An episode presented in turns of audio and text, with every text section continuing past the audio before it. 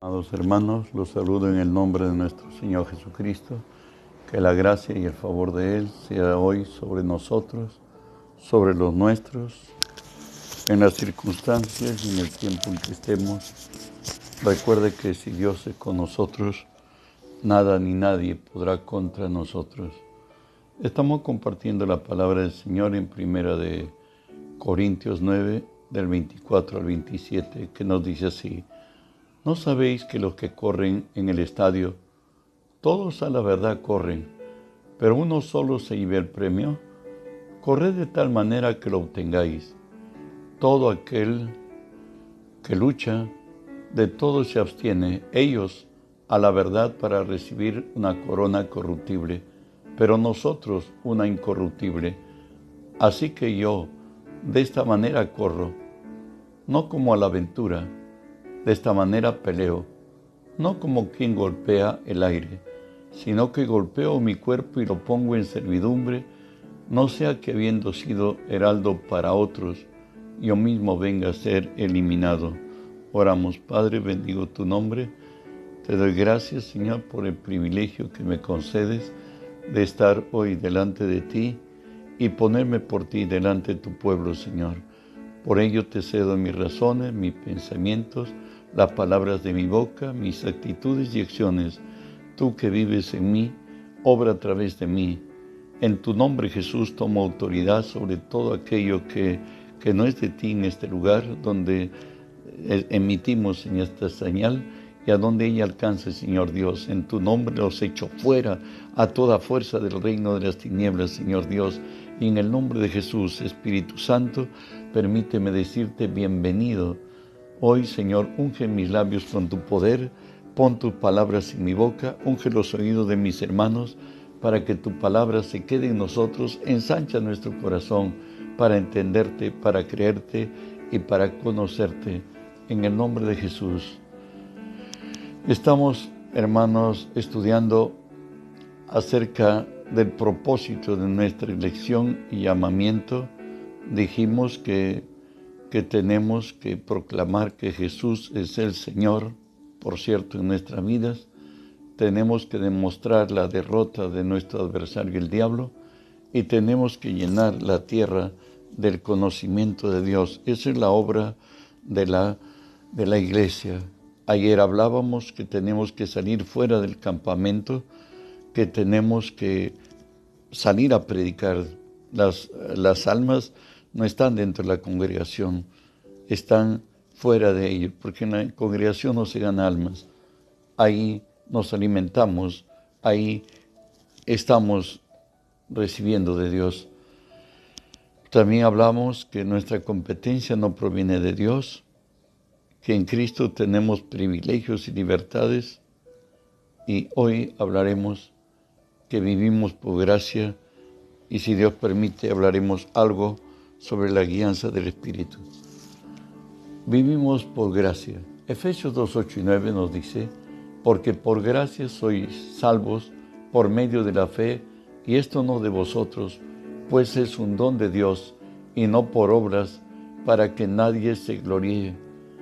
Es un don de Dios, pues no a todos la Biblia misma nos dice, les dada la fe. Dios a los que en su gracia, desde antes de la fundación del mundo, había predispuesto esta gracia, ahora hemos sido alcanzados por ella. En Romanos 5.1 ya nos da la condición de alcanzados por Dios, nos dice así, justificados pues por la fe, tenemos paz para con Dios por medio de nuestro Señor Jesucristo. En, una, en otras formas, toda la deuda que le causamos a Dios a causa de, del pecado que vivió en nosotros y aún heredamos, ya a Dios está saldado todo a nuestro Dios el Padre. Él aceptó el sacrificio de Jesús, Él lo resucitó y aprobando de que había agradado el sacrificio de Jesús a Él de tal manera que nos dice la palabra que con una sola ofrenda Él nos hizo perfectos para siempre a los santificados y por ello en Hebreos, o perdóneme, Romanos 8, 33 y 34 nos dice, ¿quién acusará a los escogidos de Dios? Dios es el que justifica. ¿Quién condenará? Cristo es el que murió, más aún el que también resucitó, el que además está a la diestra de Dios, el que también intercede por nosotros. La salvación de Cristo ha sido hecha perfecta. En nosotros hemos alcanzado esa gracia y de tal manera que ya nadie puede interferir en la determinación de la gracia de Dios al alcanzarnos, como dijo el Señor mismo, que donde abundó el pecado, sobreabundó la gracia. Y si es ha sido la voluntad de Dios salvarnos, no hay quien interfiera y, como lo dice la Escritura, ¿quién acusará a los escogidos de Dios si Dios es el que los justifica? ¿Y quién condenará si Cristo es el que murió, aún más el que resucitó, el que está a la diestra de Dios y el que también intercede por nosotros? Tenemos todo el aval de Cristo si nos conducimos rectamente en su camino. Romanos 3, 3 y 4 nos habla de esa gracia también, porque aún como hombres en nuestro caminar defectuamos, dice así, pues que si alguno de ellos han sido incrédulos, su incredulidad habrá hecho nula la fidelidad de Dios. De ninguna manera, antes Dios sea veraz y todo hombre mentiroso, como está escrito, para que seas justificado en tus palabras y venzas cuando fueres juzgado. El hombre, todo nacido de mujer, tenemos contratiempos en la vida y aún cristianos muchas veces no obramos en el espíritu, más obramos en la carne. Pero aún así, ni nuestra incredulidad hará nula la fidelidad de Dios. En Génesis 15, del 3 al 6, nos dice que Abraham le creyó a Jehová y su fe le fue contada por justicia. Y no es por obras. Leo Génesis 15, del 3 al 6. Dijo también Abraham, mira, que, que no me has dado prole. He aquí que será mi heredero un esclavo nacido en mi casa. Luego vino a él palabra de Jehová diciendo, no te, dará, no te heredará este, sino un hijo tuyo será el que te heredará. Y lo llevó fuera y le dijo, mira los cielos y cuenta las estrellas, si las puedes contar. Le dijo, así será tu descendencia. Y crió a Jehová y le fue contada por justicia. Y por la palabra nos dice que Abraham ya era muy de edad, tenía casi a 100 años, su cuerpo estaba como muerto. Abraham entró en la impotencia y Sara había cesado su costumbre. Pero aún así, el costo de la bendición fue que le crió a Dios y le fue contada por justicia. Recuerda que la única obra que un hombre le presentó a Dios es la obra de Dios mismo hecho hombre, de Jesús. Y Él la aprobó porque nuestras justicias no son solamente delante de Él como trapo de inmundicia. Al único que alcanzó agradar a Dios fue Jesús. Y por Jesús Dios extendió toda su gracia para con el hombre, pero ¿para quiénes? Para los que creen. Así como Abraham le creía a Dios en esperanza contra esperanza, nosotros sí podemos creer, para el que cree todo es posible.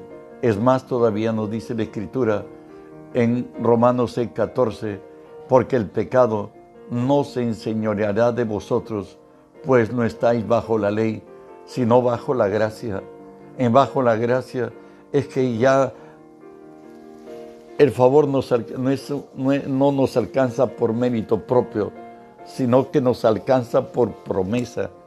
Dios sabe que el hombre no podemos alcanzar, no hay justo ni siquiera uno, no podemos alcanzarle y agradar a Dios en nuestra naturaleza, por más moralidad que el hombre diga tener, por más santidad que diga el hombre tener, la única manera de agradar a Dios y de tomar lo divino es en gracia. Y para estar en, en la gracia de Dios tenemos que ser hechos hijos de Él, haber nacido del Espíritu y caminar en el Espíritu. Por eso Gálatas 2.16 nos dice, sabiendo que el hombre no es justificado por las obras de la ley, sino por la fe de Jesucristo, nosotros también hemos creído en Jesucristo para ser justificados por la fe de Cristo y no por las obras de la ley, por cuanto por las obras de la ley nadie será justificado, por cuanto por las obras de la ley nadie será justificado. Si pretendemos que por nuestras reglas, nuestras normas, vamos a cambiar, vamos a agradar a Dios, vamos a alcanzar favor divino, no es así. Lo hacemos solo por gracia. Continuamos los guiados por el Espíritu de Dios. Estos son hijos de Dios. Romanos 8:14 lo dice así, porque todos los que son guiados por el, Espíritu de Dios, estos son hijos de Dios. En Gálatas 4.1 nos dice la otra contraparte, pero también digo, entre tanto que el heredero es niño, en nada difiere del esclavo, aunque es Señor de todo. ¿Qué nos está diciendo el Señor? Para que disfrutemos de calidad de hijos de Dios, tenemos que andar en el Espíritu. Recuerde que el hombre es el deleite de Dios y Dios le creó al hombre para que en la tierra la voluntad de Dios sea hecha a través del hombre. Y en esa armonía, Dios y el hombre, el hombre haría aquí en la tierra la voluntad de Dios y el Señor, que sea complacido en el hombre, haría su voluntad aquí en la tierra también. Avanzo. El hecho de que ser determinado por Dios nos dice la palabra lo siguiente en Job 36, 22 y 23. He aquí que Dios es excelso en su poder. ¿Qué enseñador semejante a Él? ¿Quién, ¿Quién le ha prescrito su camino? ¿Y quién le dirá, has hecho mal? En otras formas, ¿ha perdido Dios el derecho? ¿Sus planes alguien lo ha podido truncar? ¿Se ha transcurrido el plazo señalado por ley o por las circunstancias? ¿Sabes? Todo lo que Dios hace es perfecto, es bueno en gran manera bueno. De ahí Pablo, al haber sido encontrado por Cristo y guiado hoy por el Espíritu de Dios, nos dice así, Romanos 11:33, oh profundidad de las riquezas, de la sabiduría y de la ciencia de Dios. Cuán insondables son sus juicios e inescrutable sus caminos. Dios, su sabiduría excede al hombre, es más alta que los cielos. Así como la, lo dista los cielos de la tierra, dice la Escritura, Así son tus pensamientos más altos que nuestros pensamientos y sus caminos más altos que nuestros caminos.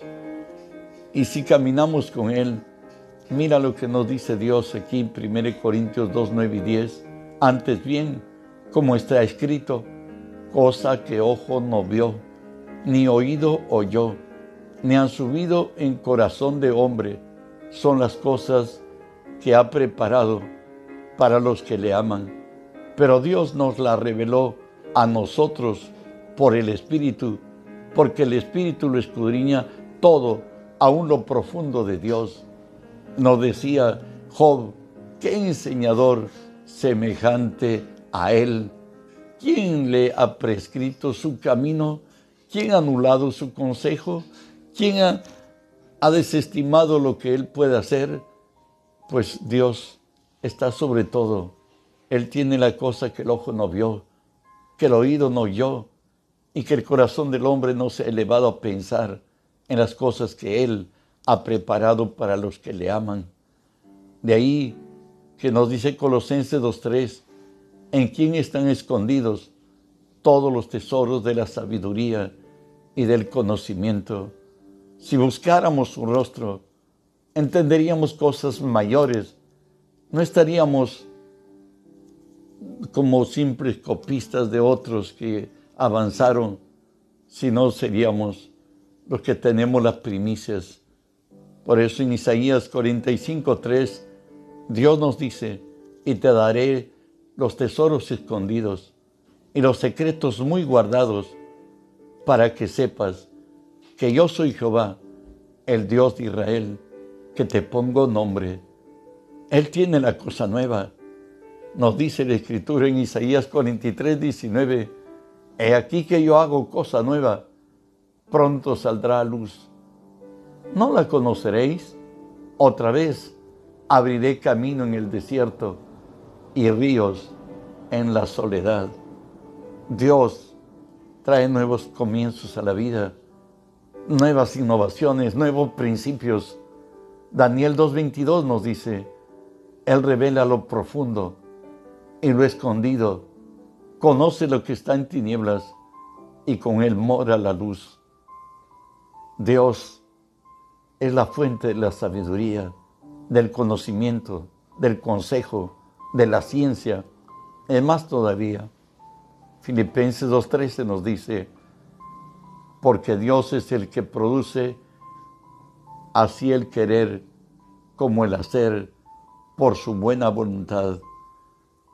En otras, en cristiano te diría, Dios produce un deseo, Dios produce un sueño, pero produce las condiciones para que éstas nos alcancen porque el que empezó la buena obra, Él la perfeccionará hasta el día de Jesucristo, quienes por gracia hemos entendido la grandeza de Dios, las posibilidades que unirnos a Él y buscarlo a Él nos alcanzan la vida.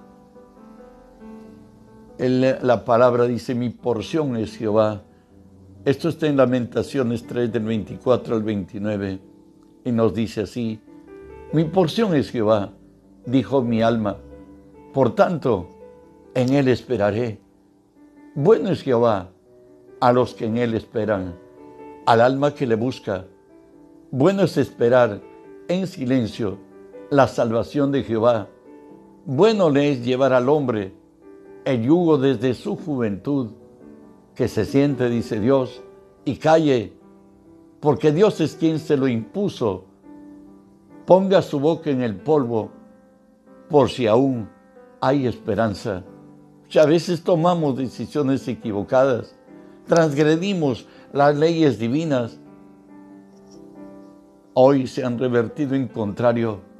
El dolor y la vergüenza está sobre nosotros, pues dice Dios que se siente solo y calle, porque Dios el que se lo impuso. Ponga su boca en, en el polvo por si aún hay esperanza. Lo más grande es oír la voz de Dios. Dios, cuando te habla, nos habla. Dios se compromete en nuestras circunstancias y Dios va a ser grande su nombre. Y el estar en la presencia de Dios cuando nuestra porción es Él, nos esparcemos y nos dejamos en Él, como nos dice el salmista en el Salmo 143, 8 al 10. Hazme oír por la mañana tu misericordia, porque en ti he confiado. Hazme saber el camino por donde ande, porque a ti he elevado mi alma. Líbrame de mis enemigos, oh Jehová. En ti me refugio. Enséñame a hacer tu voluntad, porque tú eres mi Dios tu buen espíritu me guía a tierra de rectitud.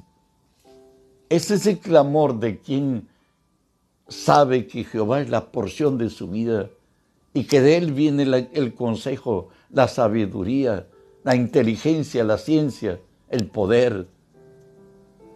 De ahí que David decía así, Salmo 63, 7 y 8, porque ha sido mi socorro y así en la sombra de tus alas me regocijaré. Está mi alma pegada a ti, tu diestra me ha sostenido.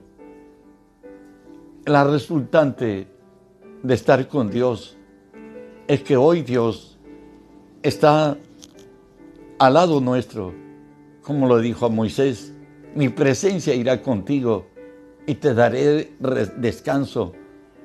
Nos abatimos, nos afligimos, nos estresamos, pasamos cosas cuando nos apartamos de Él a tomar nuestras propias razones en nuestros propios pensamientos. ¿Sabe qué dice Dios en Isaías 55:3? Inclinad vuestro oído y venid a mí, oíd y vivirá vuestra alma, y haré con vosotros pacto eterno, la misericordias firmes a David. He aquí que yo lo di por testigo a los pueblos, por jefe y por maestro a las naciones. Necesariamente no era David. Isaías es un libro profético. A Jesús se le conoció como el hijo de David. Él es el, el jefe y el maestro de las naciones. Es nuestro Salvador. Él es nuestro Señor.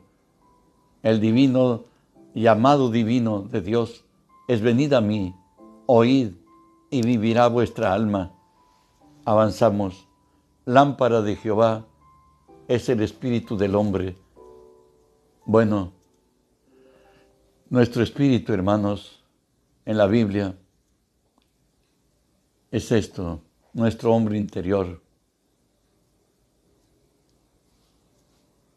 Es lo principal que tenemos, hermanos, lo más profundo de nuestro ser, donde tenemos contacto con Dios, donde recibimos la guía y el favor divino, donde oímos la voz del Creador y donde, por gracia, nuestros ojos espirituales se abrirán y veremos y contemplaremos al Dios mismo.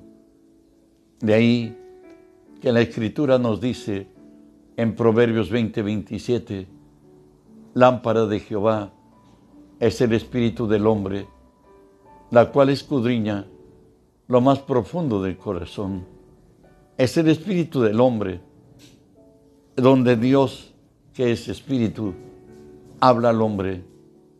Y David decía en Salmo 18, 28, Tú encenderás mi lámpara, Jehová. Mi Dios alumbrará mis tinieblas. Ahí cuando estamos a solas con Dios, ahí donde en intimidad le pedimos consejo, le pedimos ayuda, auxilio, aún Él mismo nos, nos, abre a, a un mundo mejor, guiado por Él mismo, es donde nuestra, nuestro espíritu donde tenemos, según la palabra, un corazón para entender espiritualmente, ojos para ver en el espíritu y oídos para oír, es donde se fusiona la gracia de Dios sobre nosotros. De espíritu a espíritu encontraremos la gracia de Dios. Avanzamos en quietud y confianza, será vuestra fortaleza. Salmo 62.1 nos dice, en Dios solamente está callada mi alma, de Él viene mi salvación. Esto, por cierto, de David. Y él dice, solo en Dios, por en silencio, mi alma espera, de Él viene mi salvación. Solo por Dios en silencio, mi alma espera, de Él viene mi salvación. Recuerda que lo más importante de orar es que Dios hable. Y por eso es que Dios nos ha dado una, boca, pero nos ha dado dos oídos. Entiéndelo. Dios quiere que estemos más, seamos oidores, que estemos hablando. Y, y, Él dice que no creamos que por nuestra mucha palabrería seremos oídos. Más bien, Salmo 46, 10 nos dice, estad quieto, estad callado y conoce que yo soy Dios. Seré exaltado entre las naciones, enaltecido sobre la tierra. Siempre cuando estés en, la presencia de Dios, estemos más abiertos para oír que para hablar. Eso también lo dice en Isaías 40, 31. Pero los que esperan a Jehová tendrán nuevas fuerzas, levantarán alas como las águilas, correrán y no se cansarán, caminarán y no se fatigarán. Dios, a los que esperan en Él, a los que estamos en silencio en su presencia, Él va a darnos su consejo y vamos del anonimato, saldremos a la gloria. Como David fue levantado, el Señor mismo le dijo que Él lo tomó detrás de las majadas de las ovejas para hacerle príncipe sobre su pueblo. Y en Dios hay gracia y misericordia. Su brazo no se ha cortado para salvarnos. Él es el mismo de ayer, Él es el mismo de hoy y es el mismo siempre. Pero lo que nos dice Lamentaciones 23, 26, al estar delante de Él, bueno es esperar en silencio la salvación de Jehová. Ese fue el estilo de vida que Jesús tuvo en esta tierra.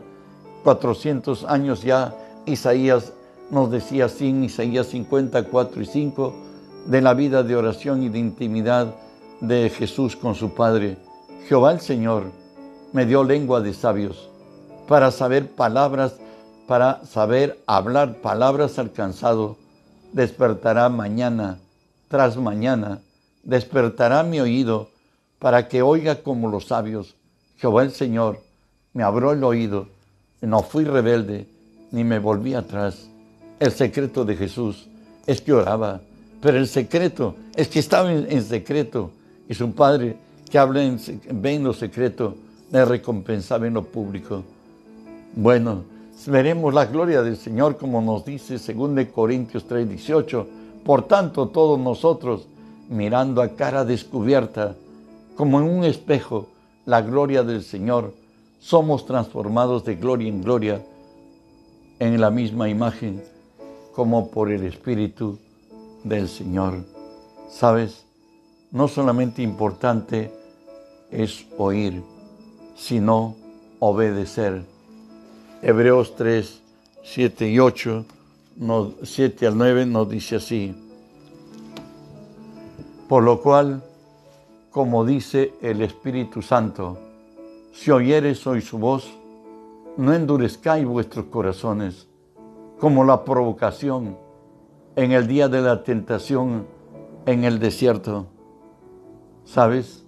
Nuestra posición es oír y obedecer. Esto nos dice Lucas 17, 10. Dice así, así vosotros, también vosotros, cuando hayáis hecho todo lo que os ha sido ordenado, decid, siervos inútiles somos, pues lo que debíamos hacer, hicimos. Es la posición de todo servidor. Sin embargo, muchas veces empezamos en el Espíritu, Dios nos revela lo secreto y lo guardado, Él nos, nos quiere elevar a un nivel mayor sin embargo, nuestro cerebro nos da otras órdenes y Dios le exhorta esto a Moisés para que pueda alcanzar la meta que Él le ha dado. Y le dice así, Éxodo 23, 20 al 22, He aquí, yo envío mi ángel delante de ti para que te guarde en el camino y te introduzca en el lugar que yo he preparado. Guárdate delante de Él y oye su voz. No seas rebelde, porque Él no perdonará vuestra rebelión, porque mi nombre está en Él. Pero si en verdad oyeres su voz e hicieres todo lo que yo te dijere, seré enemigo de tus enemigos y afligiré a los que te afligieren. Y dice que Dios entregará al Eteo, al Jebuseo, al Amorreo, al Cananeo, todas las naciones serán conquistadas por Él si nosotros oímos su voz y ponemos por práctica la palabra. El no oírlo, Isaías 63, 10 dice, mas ellos fueron rebeldes e hicieron enojar su Santo Espíritu, por lo cual se les volvió enemigo y él mismo peleó contra ellos. El caminar con el Espíritu, guiado por el Espíritu Santo, claro que sabiendo que realmente el Espíritu es quien nos habla, porque hay muchos a quienes eh, pretenden haber oído o ser guiados por el Espíritu y a veces no lo es el Espíritu. Cuando estés ciertísimamente seguro de que el Espíritu es quien te habló, obedécele. Nunca te va a llevar para lo malo. Él siempre hará su voluntad, porque no serán tus planes tampoco los míos. Dios nunca nos dejará avergonzados, pero tampoco podemos presionar a Dios, como dice Ezequiel 13:6, que lo leo, no dice así. Ezequiel 13:6. Vieron vanidad y adivinación mentirosa. Dicen, Jehová ha dicho, y Jehová no los envió. Con todo esperan que Él confirme la palabra de ellos. Dios le dice, ¿no habéis visto visión vana? ¿Y no habéis, no habéis dicho adivinación mentirosa? Porque dices, dijo Jehová, no habiendo yo hablado. Hay muchos soñadores, hay muchos que para Dios, hermanos, tienes que tomar tu tiempo. Tienes que presentarte de Dios con corazón contrito, humillado, como la tierra sedienta que espera en Él y confiar. Dios lo hará. Espera tu tiempo, Dios te revelará. No tenemos por qué apresurar sus pasos. Él tiene cuidado de nosotros y tiene cuidado de las circunstancias en las cuales estemos, porque si le fallamos a Él, lo dice el Señor, no sea rebelde, porque Él no perdonará vuestra rebelión, porque mi nombre esté en Él. Dios quiere guiar tus pasos y los míos. Él quiere llevarnos en gloria y en victoria. Recuerda que aún hasta Moisés falló en Meriba y finalmente no le dio la gloria a Dios y Moisés partió a la eternidad. Por eso dice el Señor, mas ellos fueron rebeldes e hicieron enojar su Santo Espíritu, por los cuales se les volvió enemigo y él mismo peleó contra ellos. Espero que Dios te haya hablado y no seamos solamente oidores, sino hacedores de su palabra. Hablaremos más mañana acerca de la guía del Espíritu y espero en Dios que estés atento a lo que Dios quiera decirte. Que la paz de Dios sea contigo. En el día de mañana tenemos oración de 5 a 6 y 30 de la mañana y en la tarde tenemos oración de 7 y 30 a 9 conéctate, tus peticiones esperamos para orar y esperamos que Dios, que dice que uno irá a, ir a mil y dos a diez mil, veamos su gloria contigo y seamos testigos de que Él vive y que eres Dios real y fiel y verdadero. Bendiciones, hermanos.